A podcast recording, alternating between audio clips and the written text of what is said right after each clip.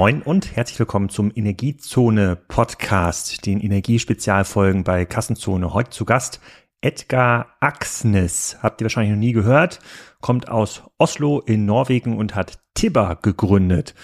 Das ist ein Anbieter, der es ermöglicht, Strom zum jeweils aktuellen Börsenstrompreis zu konsumieren. Und die sind damit in Norwegen gestartet, obwohl es schon viele andere Anbieter gab, unter anderem normalen Stromanbieter, die variable Preise zum Börsenstrompreis angeboten haben. Und ich dachte immer, das wäre der Novum gewesen. Stimmt aber gar nicht. Die Plattform, die die damit bauen und die Art und Weise, wie dann die Geräte angeschlossen werden, die dann äh, immer dann verbrauchen, wenn der Strompreis günstig ist, das ist deren ähm, ja, USP. Die haben relativ viel Geld eingesammelt, die starten in Deutschland ordentlich durch. Wir haben über die verschiedenen ja, Probleme beim Thema Smart Meter Rollout und flexible Strompreise ähm, gesprochen. Also für Energiezone-Fans sicherlich ein Highlight.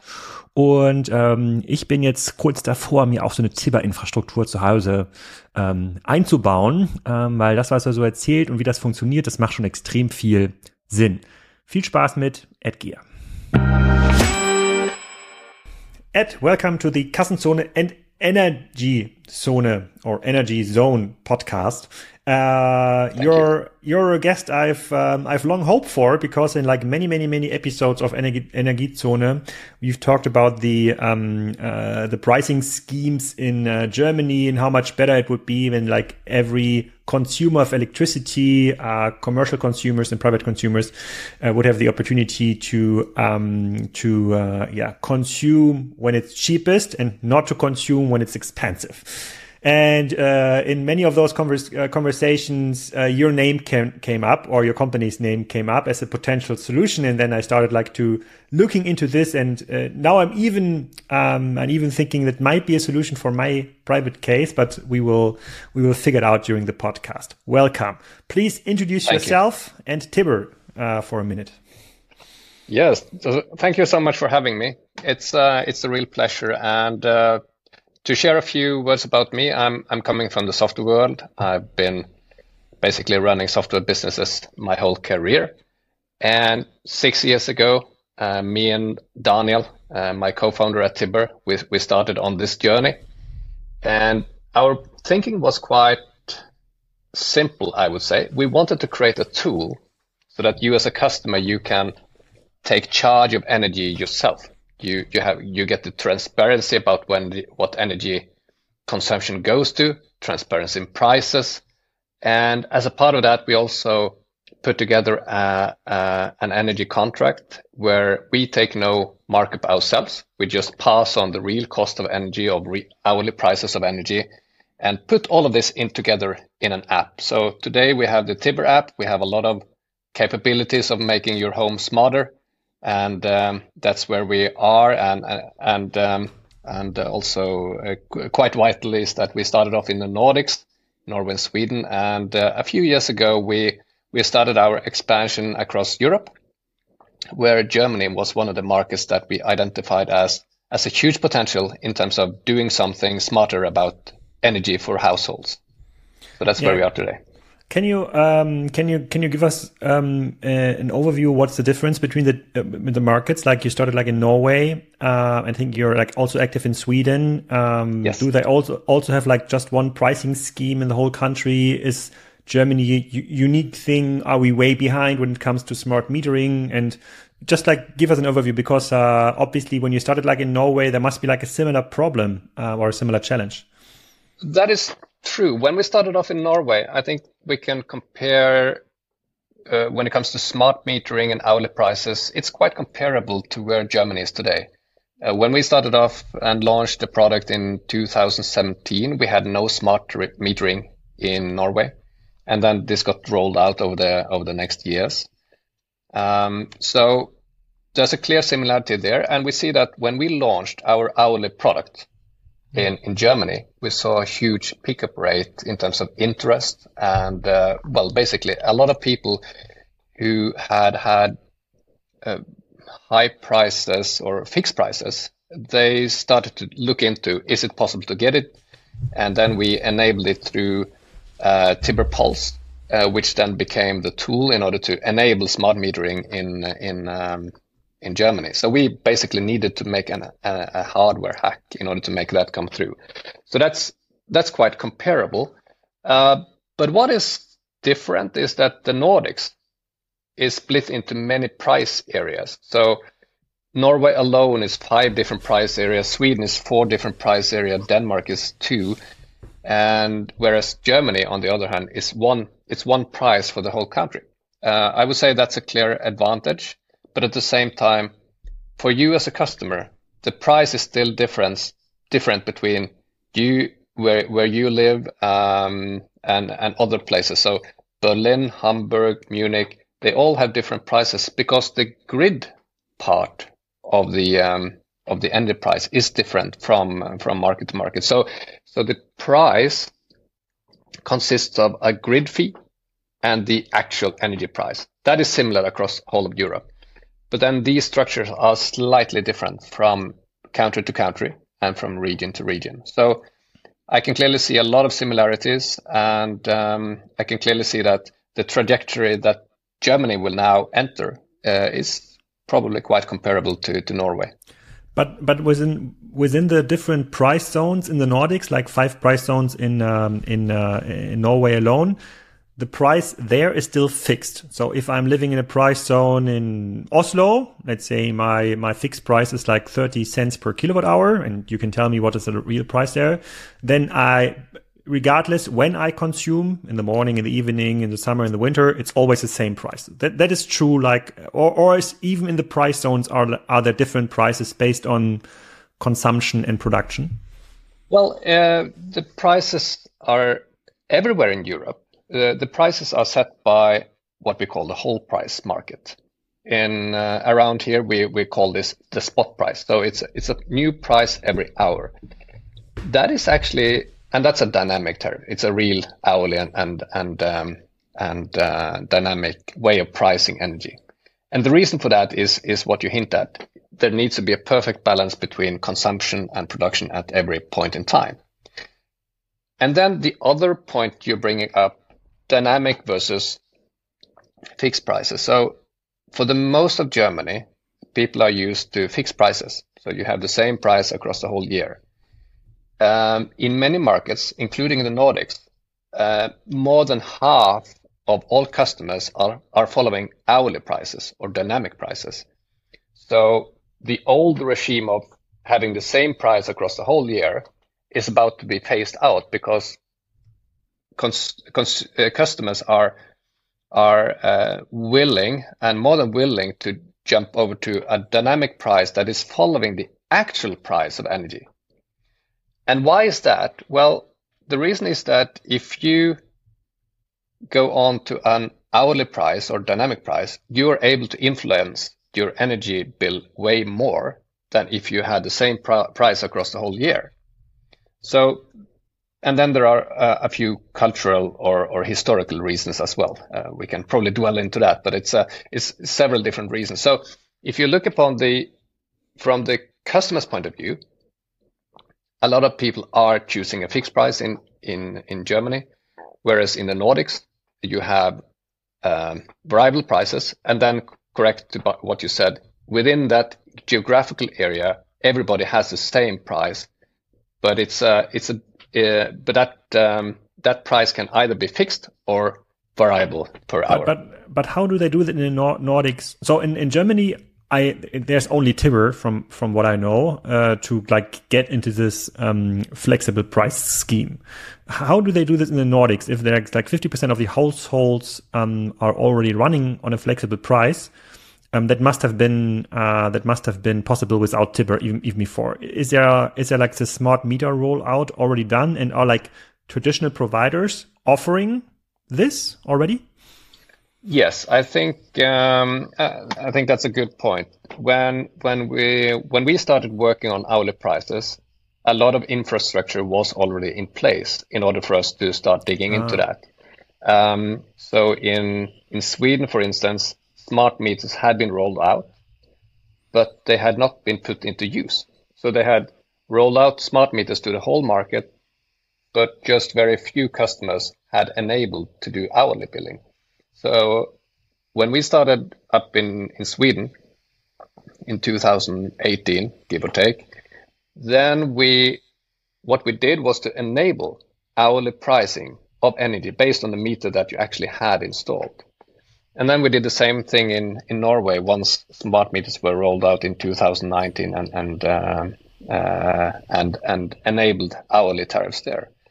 So we we can see the same thing across Europe that the infrastructure is in place several places, whereas in Germany there has been a lack of official smart meters for a long time, and they have been planning a a rollout for a long time. But now, ultimately, as a consequence of the energy crisis we've been through, uh, things seems to be accelerating quite quite a bit.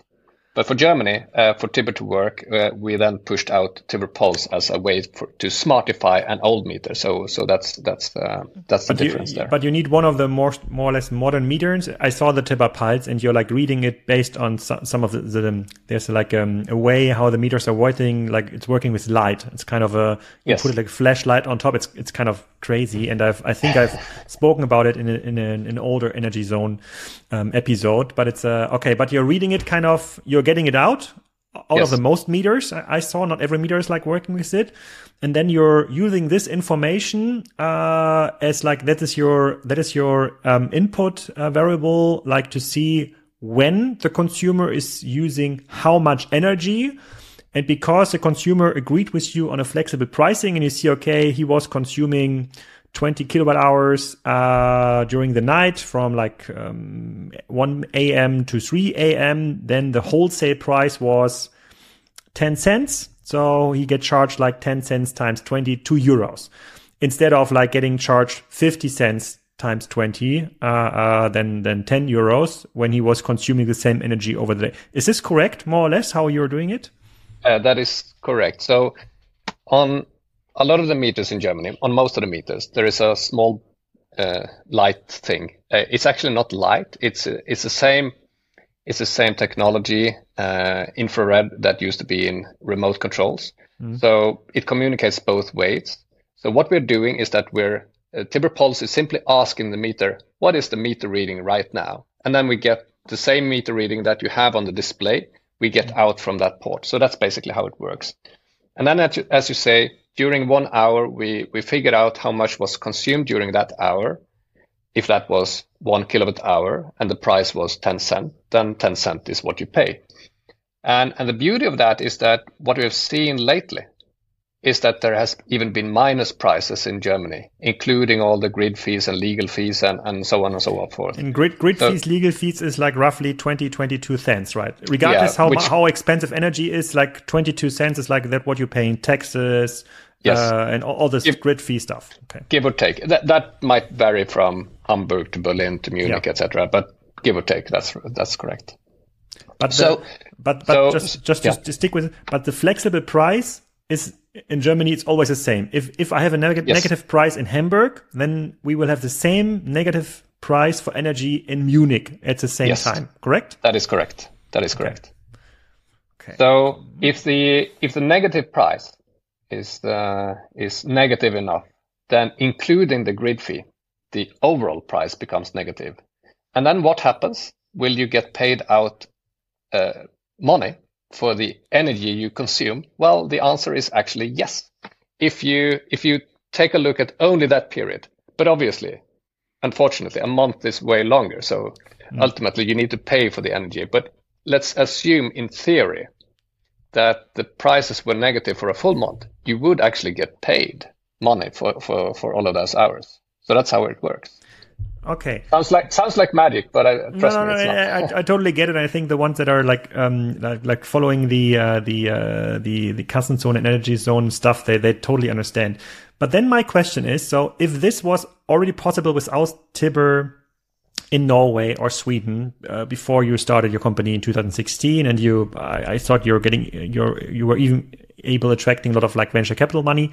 So what, what is in the core USP? Because when I when I learned about you, I thought, okay, your USP is like doing this pulse thing and then like adding your your Tibber uh, Tibber platform on, on top. But and now I learn that's that was just a hack or is just a hack to uh, to overcome the smart meter rollout in Germany, the lack of smart meter rollout. So, but when you started like in Sweden um, now six years ago, seven years ago, what was your USP? So, why could you convince people to get away from their old energy provider and say, "I use Tibber now because ABC"? What what is this ABC?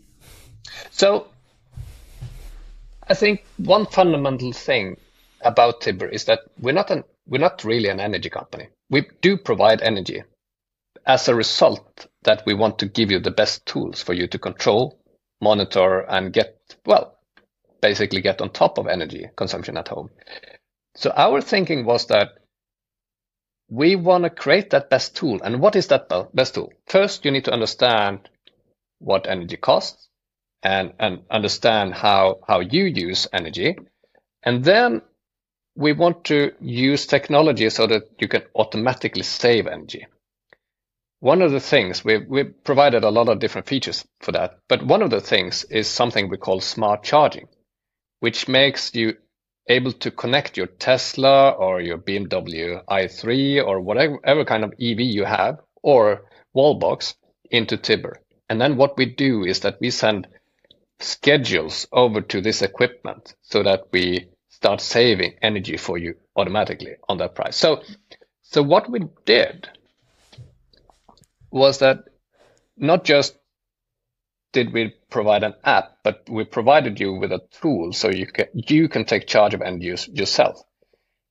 And nobody else had done that. So our business model is basically linked together with the with the customer.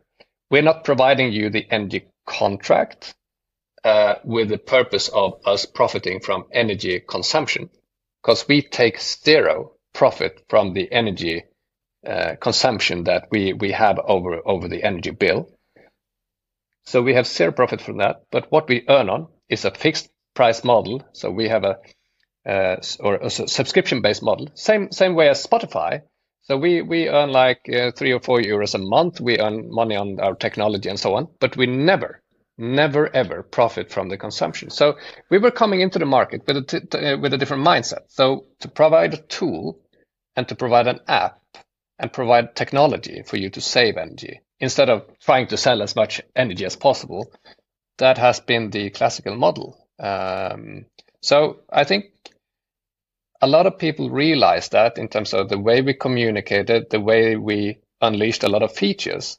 Because what what we have done is basically to con- constantly un- uh, unleash a lot of features for for you and your house to save on energy and, and basically use energy, uh, use technology for that purpose.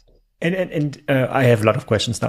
Uh, the, um, how did it work then for the other energy providers? So when they offered flexible energy tariffs before Tibber, but no tooling, so how would a normal household then use a flexible tariff if there was no tooling? Uh, uh, how did it work? Uh, and that's that's that comes to kind of the core of the question. So you as a customer, you didn't really have if you didn't have the tool, you weren't able to write the benefits of hourly pricing. Yes. Agree. Because that that way you would be like blindfolded. You didn't know what the energy price was. You didn't know how your house was uh, consuming. So when we did this, we we we figured out Obviously, we need to have an energy tariff, a dynamic energy tariff as a part of this. But the most important thing is the tool so that you get in control of this and, and you have full, full overview of what's going on. So we saw that uh, hourly prices had been attempted before, but they hadn't been becoming popular because of the lack of, you know, a hammer or a, a, screwdriver in order to to have the tool that you okay. need in order to to make the job done.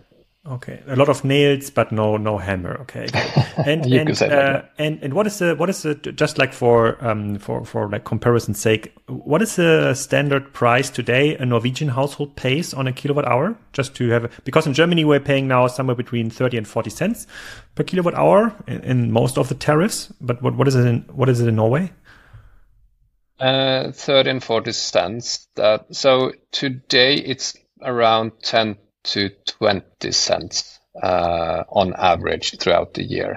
But you know, this does vary up and down, but give okay. or take. So it's it's it's it's 60 to 70 percent 50 to 70 percent cheaper than in germany that's a lot that's definitely um, a lot but other things are very expensive in Norway, if I remember correctly. It's uh, a lot of other things.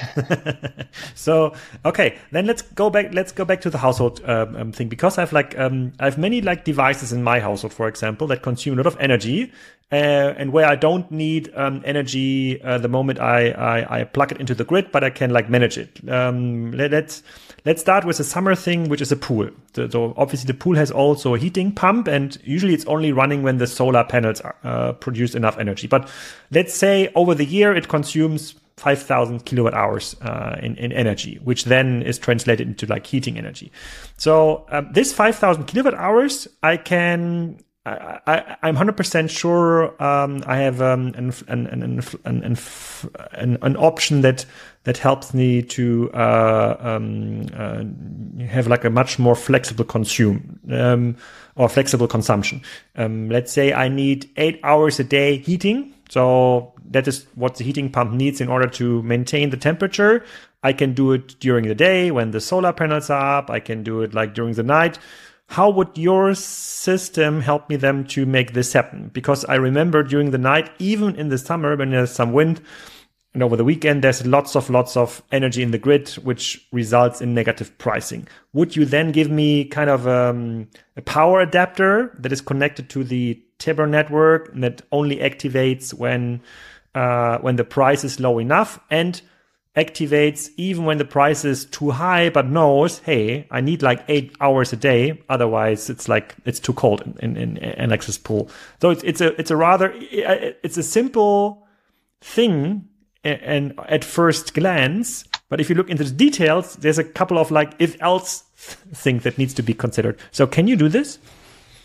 Uh, on pools in specific, uh, we haven't done done that part what we've done is concentrated around a few other use cases that are the most frequent one around in, in Northern Europe. So number one is heating.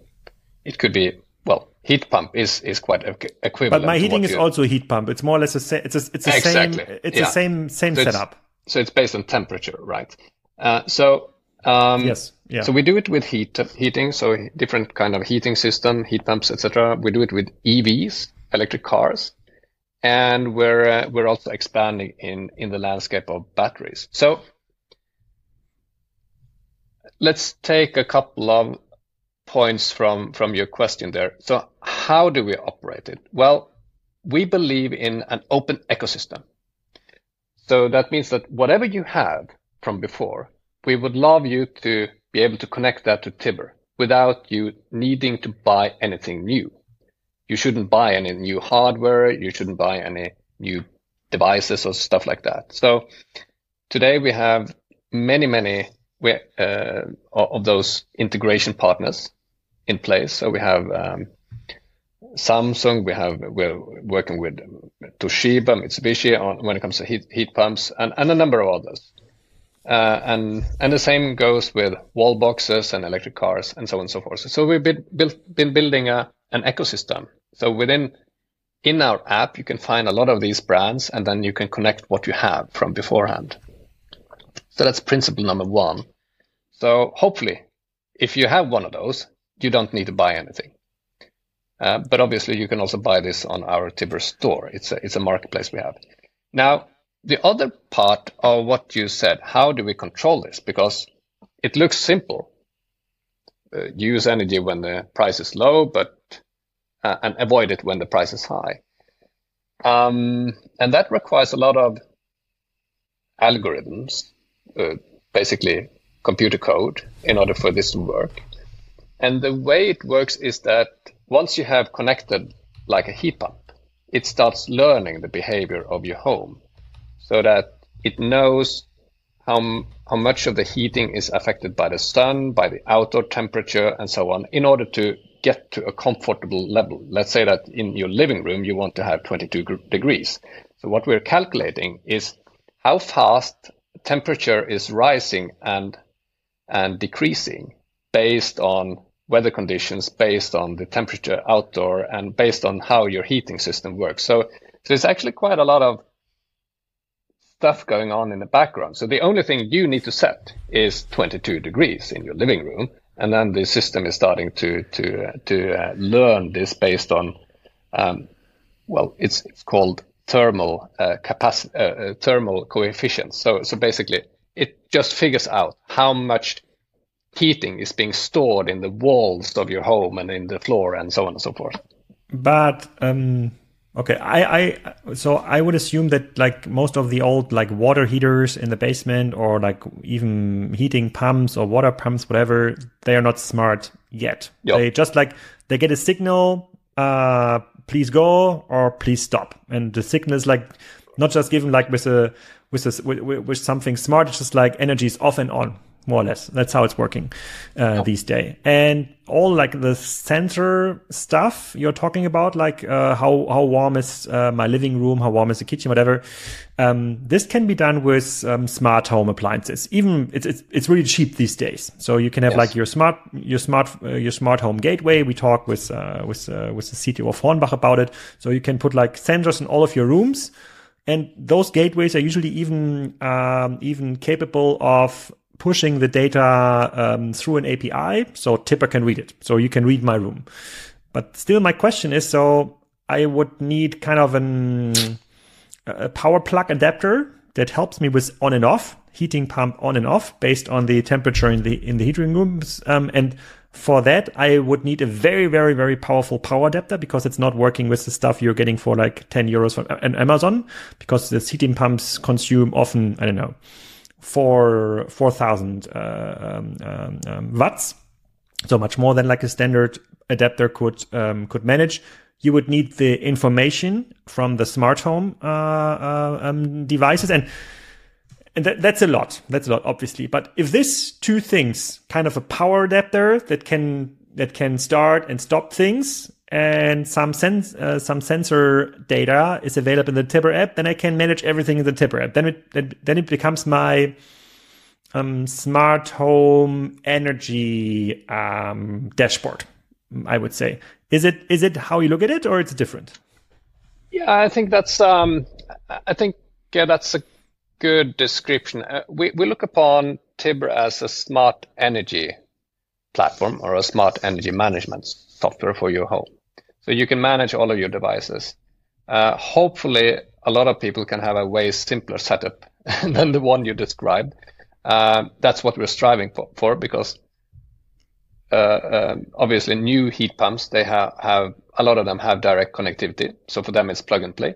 However, if you have an old one, you might need to retrofit some equipment, and then we have a list of different recommendations of what you but, can do. But However, but yeah. the getting back to your main point, the what we do there is is basically uh, kind of smart home, but in a very simple way, but with a focus on energy. We're not we're not doing anything around automation or automatically starting up your coffee maker or shutting the, the doors to your home. We don't do that kind of stuff. We only focus on doing energy because we figured out that in order to make that really work, it's it's a hard problem to solve. It's a lot of complexity. Uh, but also in order to make this available, we need to invest a lot in, in making the technology simple to use. Making technology usable is quite simple, but making it usable for a lot of people, that is the hard thing. So basically making it simple enough to use okay, let, let's forget about the pool and like sauna and whatever. You, you have like a huge energy consumption. Let, let it, let it, let, let us look at something that every household has usually in the basement, which is a water heater. And the yes. water heater is just like providing like warm water, like for showering or for, for your dishes, whatever. It's usually like a 100 to 200 liter um, um, um, tank. It's a it's a uh, tank. It's a battery actually. Yeah, yeah. It's it's it's a huge battery, and it's it's yes. usually responsible for almost 50 percent of the um, energy consumption in a, in a household. Uh, apart from heating energy, I would uh, I would separate it from like the uh, the heating pump and and and the um, the uh, uh, because and I'm and I'm, and I'm asking you this because like the um, exchange rate uh, in for households into like energy pumps um, or like heating pumps that, that would take like another like 20 years here in Germany. It's only one to two percent of every house of all households will do renovation, isolation, heating pumps. So most of the households still stick with the at least with the water heater. And the water heater is like the the the the, the main device for energy consumption in most of the households uh, because you, would like to sh- uh, like a warm shower is I would say two kilowatt hours already, right? yes. Could be like even five kilowatt hours. So, and it would totally make, and, and this, in, in those water heaters, there might be a range, let's say 60 degrees to 75 degrees, uh, which is like already 50% of the energy in this huge battery. And it's, and all of them are super old. I'm pretty sure they're, they're, you can get like a sensor, um, a smart home sensor connected to the internet, um, that gives you over an API the temperature now. Could be even a sensor you're like wiring around a, a tube. So it just reads like the external temperature. And I'm pretty sure you can um, you can put a, a, power adapter in, in between just to, to put it on and off because usually those things are super stupid. They they do have like a they just like heat up to like 70 degrees always always regardless if you're using it or not. And uh, and therefore that's a huge potential for energy saving. Then, then my question is if if if I, if I was able to connect this with a smart meter like the Tibber pulse and only put the heating energy into it when a, it's below 60 degrees because I don't know, my son or my daughter, they were showering like for an hour without mm. looking on the energy build, uh, or because like, or power is like so cheap. So I can go now from 60 to 70 degrees and warm it up right now because usually isolation is good enough that it can store a lot of the energy. So this usually would, this alone is such a huge use case. Nobody can solve here right now. Uh, and I would not hope that the main advice is to change all um, water heaters because it's super expensive. A new big water heater is somewhere between 1,000 and 3,000 uh, euros. Nobody has the time. There's no personnel changing this stuff, but making exactly. it smarter already solves a big part of the problem. So, Ed, please help us. Indeed, I think uh, I think what you're describing there is is a perfect example of of where you can retrofit something. So what you need is exactly what you said. You need a sensor and then you need a switch that is switching on and off. Uh, every country has slightly different regulation when it comes to water heaters. Uh, so, so the solutions looks uh, a little bit differently. Um, what we have experienced is that the main, the main thing you can save is actually uh, not to let the water heater go on immediately after you've been in the shower. Cause you normally shower in the morning, let's say seven o'clock or something, and then the water heater stays on for three hours. And that's typically the three hours where the energy is most expensive. So the, the very simple algorithm that we have been deploying is basically avoid the most expensive hours and then utilize the cheap hours afterwards, but not let, do not let the temperature fall uh, below a th- certain threshold uh, inside the water tank uh, for too long of a time. So there are a couple of ifs and buts, but this works. And the point is that uh, when you go to work during during the morning, you don't need 70 degrees in your water tank anyway. Uh, you you need it when you get back home or during it's, the evening. It's so true, are, but there might be negative ener energy prices during uh, lunchtime because it's summer, be, so, uh, which, is, which, which is uh, why it's important that this is an adaptive algorithm. So it doesn't just go after ah. the clock, it reads the prices. So what we do is that we feed prices into this, and then this schedule is made every day uh, based on uh, based on the prices and based on whether you have used any water or not. So so these things are are definitely possible to solve, and I think you're bringing up a very good point. We shouldn't try to approach the green tra- energy transition by changing all the equipment and infrastructure that we have. We should try to figure out solutions where we can use what we have as long as we can uh, but uh, but basically uh, enable it to become a little bit smarter. But um, what is the like the average um, behavior you're seeing with Tibber customers, where, where it all works? Let's say they have the Tibber Pulse, though information is feeded on a regular level uh, via the API into your into your network. Um, they let's let's say they are like a high consuming household, ten thousand kilowatt hours, uh, which they can where let's say six thousand kilowatt hours. Um, there's a potential for some flexibility because you don't need them on the spot. Obviously, if you want to use a stove in the evening, then you need the energy regardless what the price is. But let's say six thousand or like fifty percent or so are is can can be put under this kind of flexibility uh, regime. Um, what kind of behavior do you see with the Tibber customers? Do they really use it this way? And are they like saving money then? Or are they consuming more cheaper energy and paying the same amount of money? I uh, that's a great question. I, I think I want to use a different example um, with um, with the with the ones who have an electric car.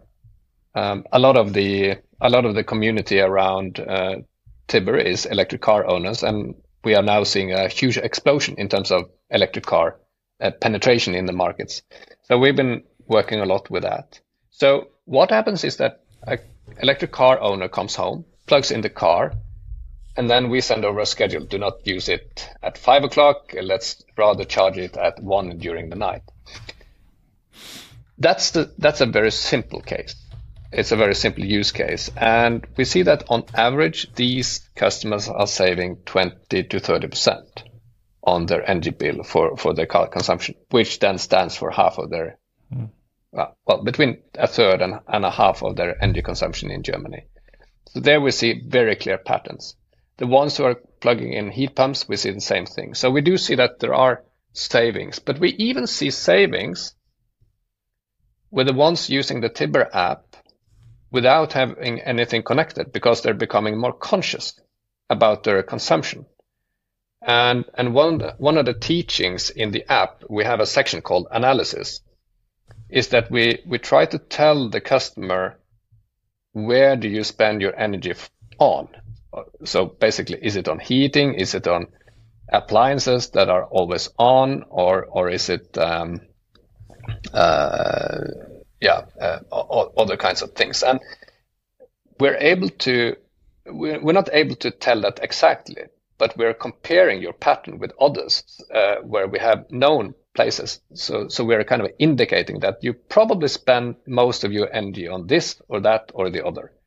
And based on that, you as a customer, you're learning that, well, it's not the light in the ceiling, which is a problem in my home. It might be the heating or it might be other other things. So we're we're trying to teach the customers to to to understand their home. Um, just like you have a you know a pulse watch, you based on when when you when you're out walking, you can see how your heartbeat is working, and we're trying to use the same heartbeat, so of the kilowatt hours of the home, in order to uh, uh, create a curve and and compare versus others, so that we can put a diagnosis on your home. So where where does your home spend the most energy? So it, it's kind of a similar uh, thing. So we see that the ones who are connecting things, so connecting a car or a heat pump or a heating system and so on, they're on average saving 10, 20 and up to 30%, depending a little bit on the on where you live in the world and, and the energy, original energy prices. And, and uh, secondly, we see that we're able to influence the behavior on when when are you actually using uh, energy. So during this energy price crisis we've been through, a lot of the customers were opening up the app once a day just to ch- figure out where is the lowest point of the, of the day and highest point of the day, because that difference could be three or four or even five times uh, uh, as expensive in the highest versus the lowest priced hour and that really uh, makes a difference when you're well using appliances at home. What what is the uh, so I just googled like um, what is the average consumption of a water heater in in Germany for a multi-person household? Like it's somewhere between like 500 kilowatt hours and 1,500 kilowatt hours a year. So I, I would oh. assume oh. that's even more than the uh, electric car uh, because many people only drive like 10,000 kilometers a year. Charge uh, not always at home, but maybe on the autobahn or uh, in the city or wherever. Like energy is like kind kind of cheap though uh, water heaters might be even the bigger market than like electric vehicles. And I'm just asking this because like over like the um, the past episodes of Energy Zone, it became so clear it's not about lighting at all. It's usually about like heating, heating water, yes. some obviously electric cars uh, um, um, a bit, but heating homes is like the biggest. A home is That's the biggest, biggest. battery, uh, uh, yes. obviously, and um, and nobody can wait for smart pumps, right? So there must be like ways to connect like the old devices a bit uh, a bit earlier. Yeah, maybe it's um it's a it's like it's um more like fixed schedule every day based on some algorithms. Um, like within the week, you're out of home after 7 or 8 a.m. Then let's deactivate the water heater or the heat pump or let the house cool down like two degrees. And at four o'clock or so, um, um, make it a bit warmer. But if I think about all these like different scenarios, all these different potential algorithms, so it becomes hyper complex. So because A, you might have a vacation or there might be kids at home. Then like on Tuesday, kids are always at home at 2 um, p.m. So they need like a warm kitchen at least or like a warm, a warm room. It's like, it's, it's like even one house can have like an unlimited amount of scenarios. Um, let's forget my old house let's get into a new one, a smart house already, where like everything is kind of connected. All the rooms do have their own um, sensor, and you can steer it based on um, uh, your your vacation schedule, your school schedule, your work schedule, your whatever schedule. So, how far are we in this kind of making the consumption smart? Is it really about because energy saving only entered the game like two or three years ago? Before it was all about like comfort and not so much about saving potential. So how far are we? Wow. Um, in terms of, well, I, if you are to have a perfect solution that is perfectly optimal for, for an individual home, um, that today that requires that you customize a solution and it requires a lot, a lot of work. Um, and we, we, we, we, attempted making automations of that. And then we realized that is not a, that is not a rational way to do it today. Maybe in a few years time, it's possible to get there based on new types of machine learning, new types of AI, artificial in- intelligence, and so on. Where we are today, we're able to do this in a very optimal way when it comes to certain appliances. So so electric cars, yes, that's that's perfectly that, that's that's kind of the best example. When it comes to heating, well, then you can adjust based on the main heating source in your home, but not based on each and individual room and so on and so forth. But you're able to do that, I would say, to 60, 70% of the full savings potential. So you're, let's say that you, your full savings potential is 100%. We're able to achieve 60, 70 percent savings already, maybe up to 80. And then the, the last percentages of savings, they're hard to get to because then you're starting to tweak. I'm I home today or am I not? Uh, what mm. about this, this and that room? But I mean, going from zero savings to 60 to 70%, that's what we are concentrating on because that's, that's how you can simplify a lot of things. And it's, it's getting, uh, it's getting usable, uh, and, and possible for, for, for users to use it. Um, and then go. So basically, the more the more of the closer you want to get to 100% of the savings potential, the harder it gets and the more complex it gets. So, so our philosophy is that let's just ensure that these 60 to 80% is becoming available to as many people as possible, to as many houses as possible. And then it really doesn't matter about the rest today because it's it's much more important that that that let's say 40% or 60% are getting access to that potential rather than 2 or 3 or 4% are getting access to 100% of the savings potential. So that's yeah, I, I, I 100% agree. I just wanted to understand. So, so it's like, yeah. Even like for a super, super modern home, it still feels like a very custom uh, solution it's, because it yeah, needs it, to, it needs to get access to information from my Google Calendar, maybe yes. from the, from the kids, uh, calendar or when, when like, uh, there's like so much information that needs to be controlled and managed. Which leads me like to the next question because yeah, but I, I, I, just want to share a story there because on that uh, you're you're you're completely right. I've had friends, and I've also attempted myself to fully automate the home to be fully correct, etc.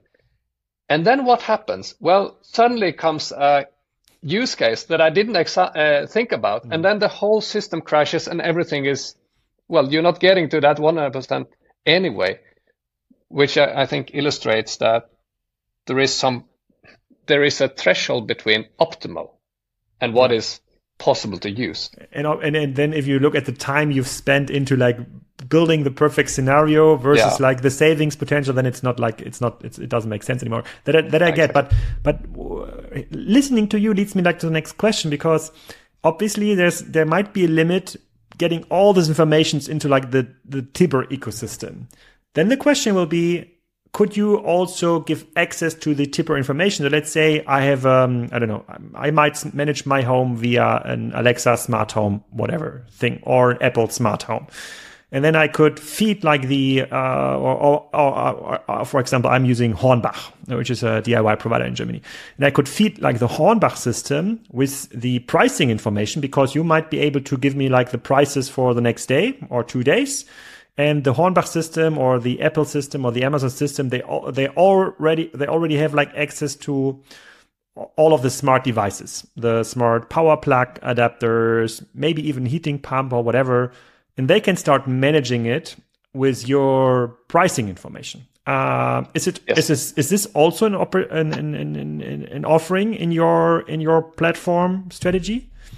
Uh, yes, it is because exactly to that point that every house is slightly different. So many are happy with, you know, using the, the, the basics uh, and, and kind of main use cases. But then if you if you're having different systems or different structures you, or you want to you want to here's an example somebody wanted to have um, a philips hue light in the corner that was starting to to be red if the energy price was high and and green when the energy price was low. So they asked mm-hmm. us, "Can you can you make this?" And we we sat down and figured that I don't think that's for us to solve. So what we did was to open up an API so that anybody of our customers who want to get access to price information, real-time energy data, and a lot of other information, they can up, open it up and use that information directly into their own system. So we have made an open API. We made integrations with uh, uh, smart home systems like um, uh, uh home control, uh, uh, oh, um, sorry, home assistant, and so on and so forth. So there's there's a lot of open open APIs and ready-made modules made by our community to to actually make usage of. We even have a developer portal where user if you're a smart home developer yourself, you can just sit down and, start uh, start digging into our API.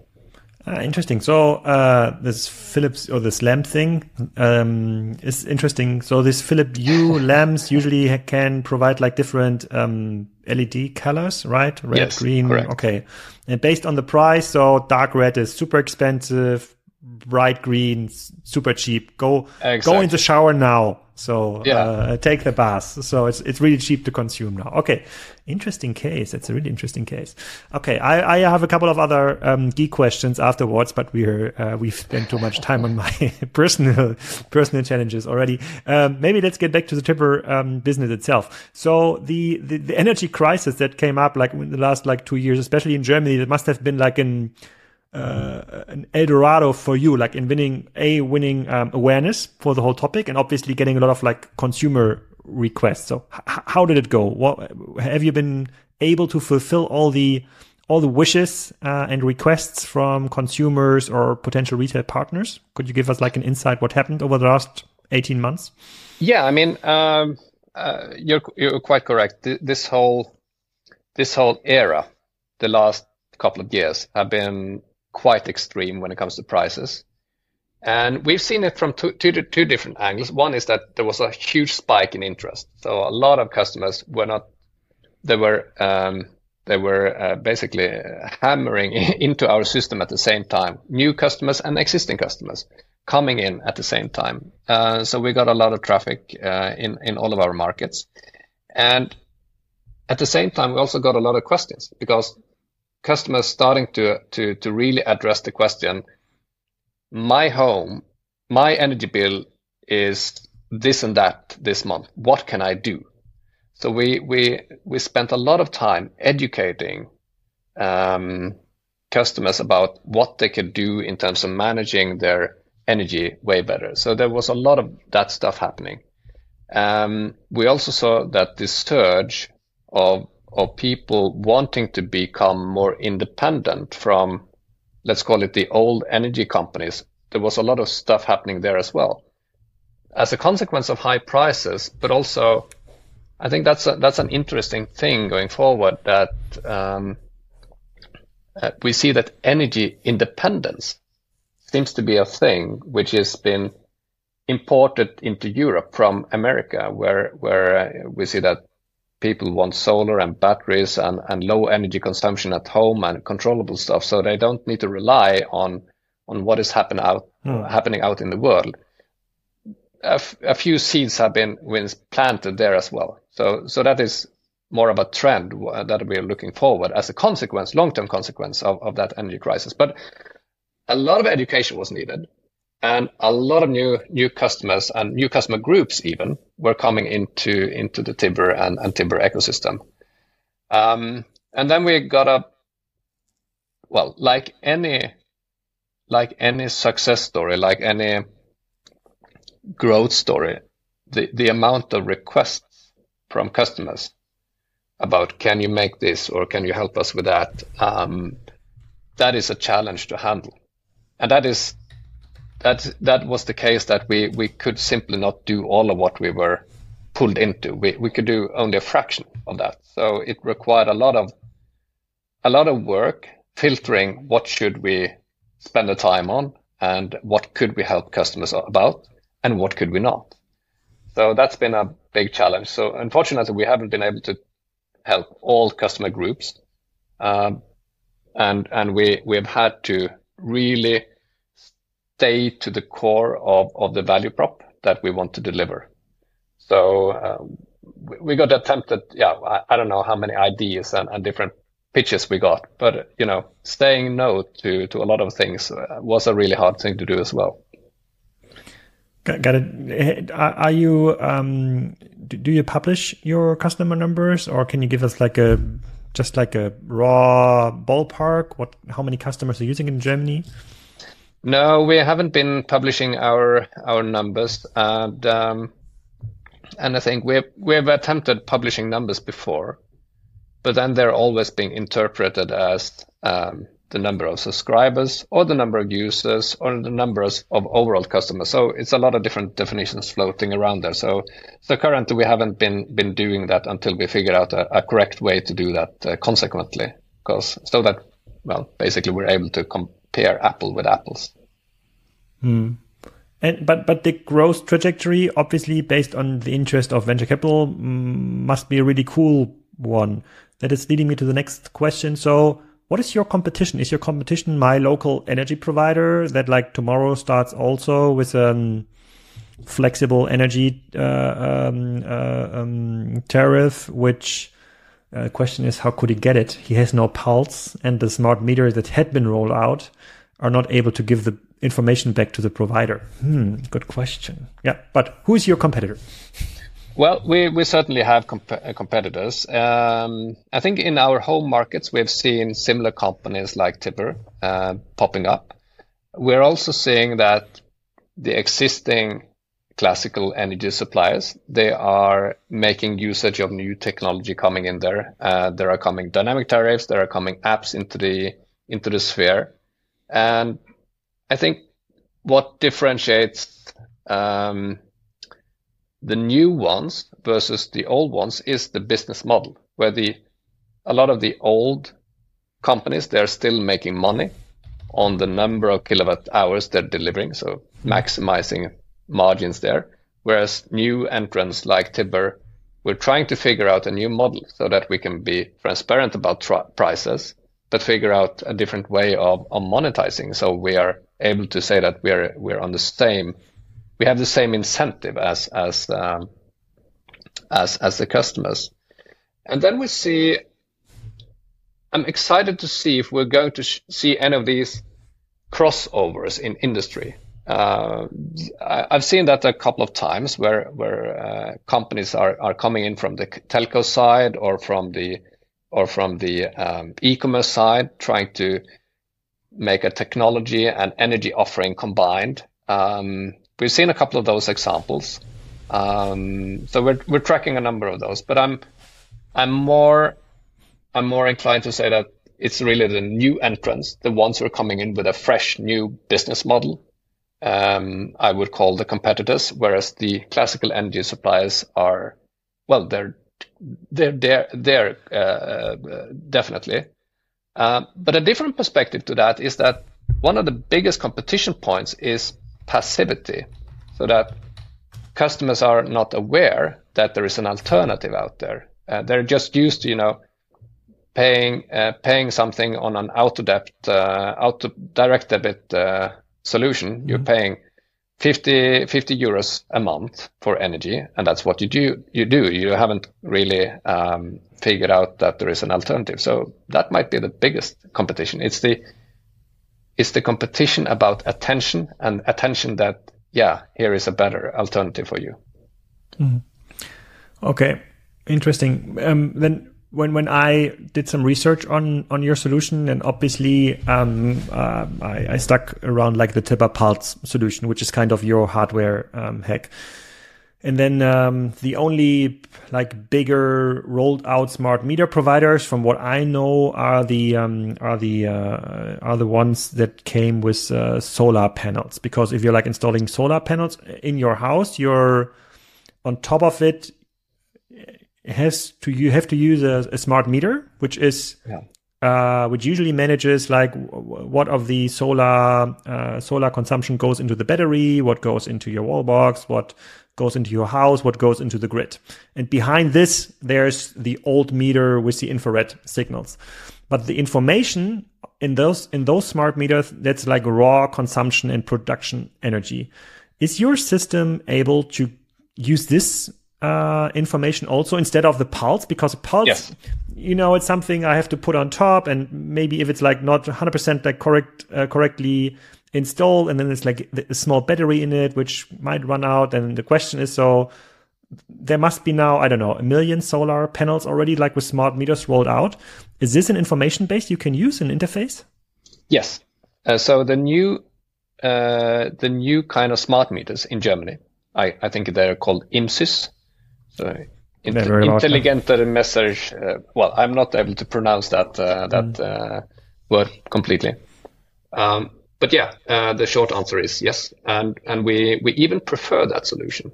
Um, mm. So we're working together with many of the bigger uh, grid companies in in Germany today, so that customers can get a complete package with a public and a new smart meter and then you don't need the pulse. You, you can still have the pulse in addition in order to get real time data and consumption story there, but we can already use the um, the the uh, smart meter um, systems, and we're gonna extend the number of collaborations we have together with grid, grid companies across uh, uh, Germany in order to roll it out faster.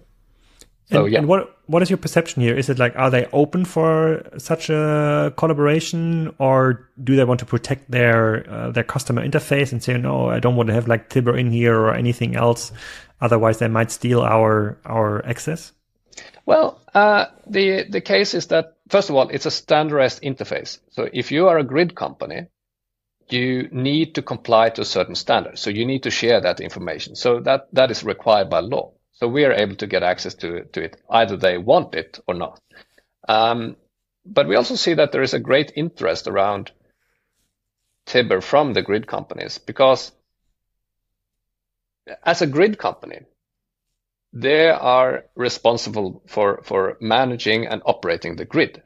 And then, then they might own a, a supplier in addition, but that's a separate company or company unit. But they have the responsible for the for the grid.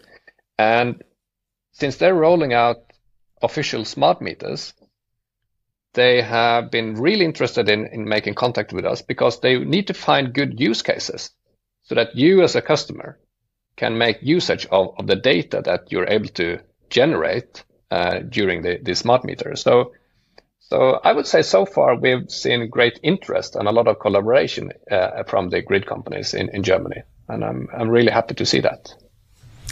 Okay.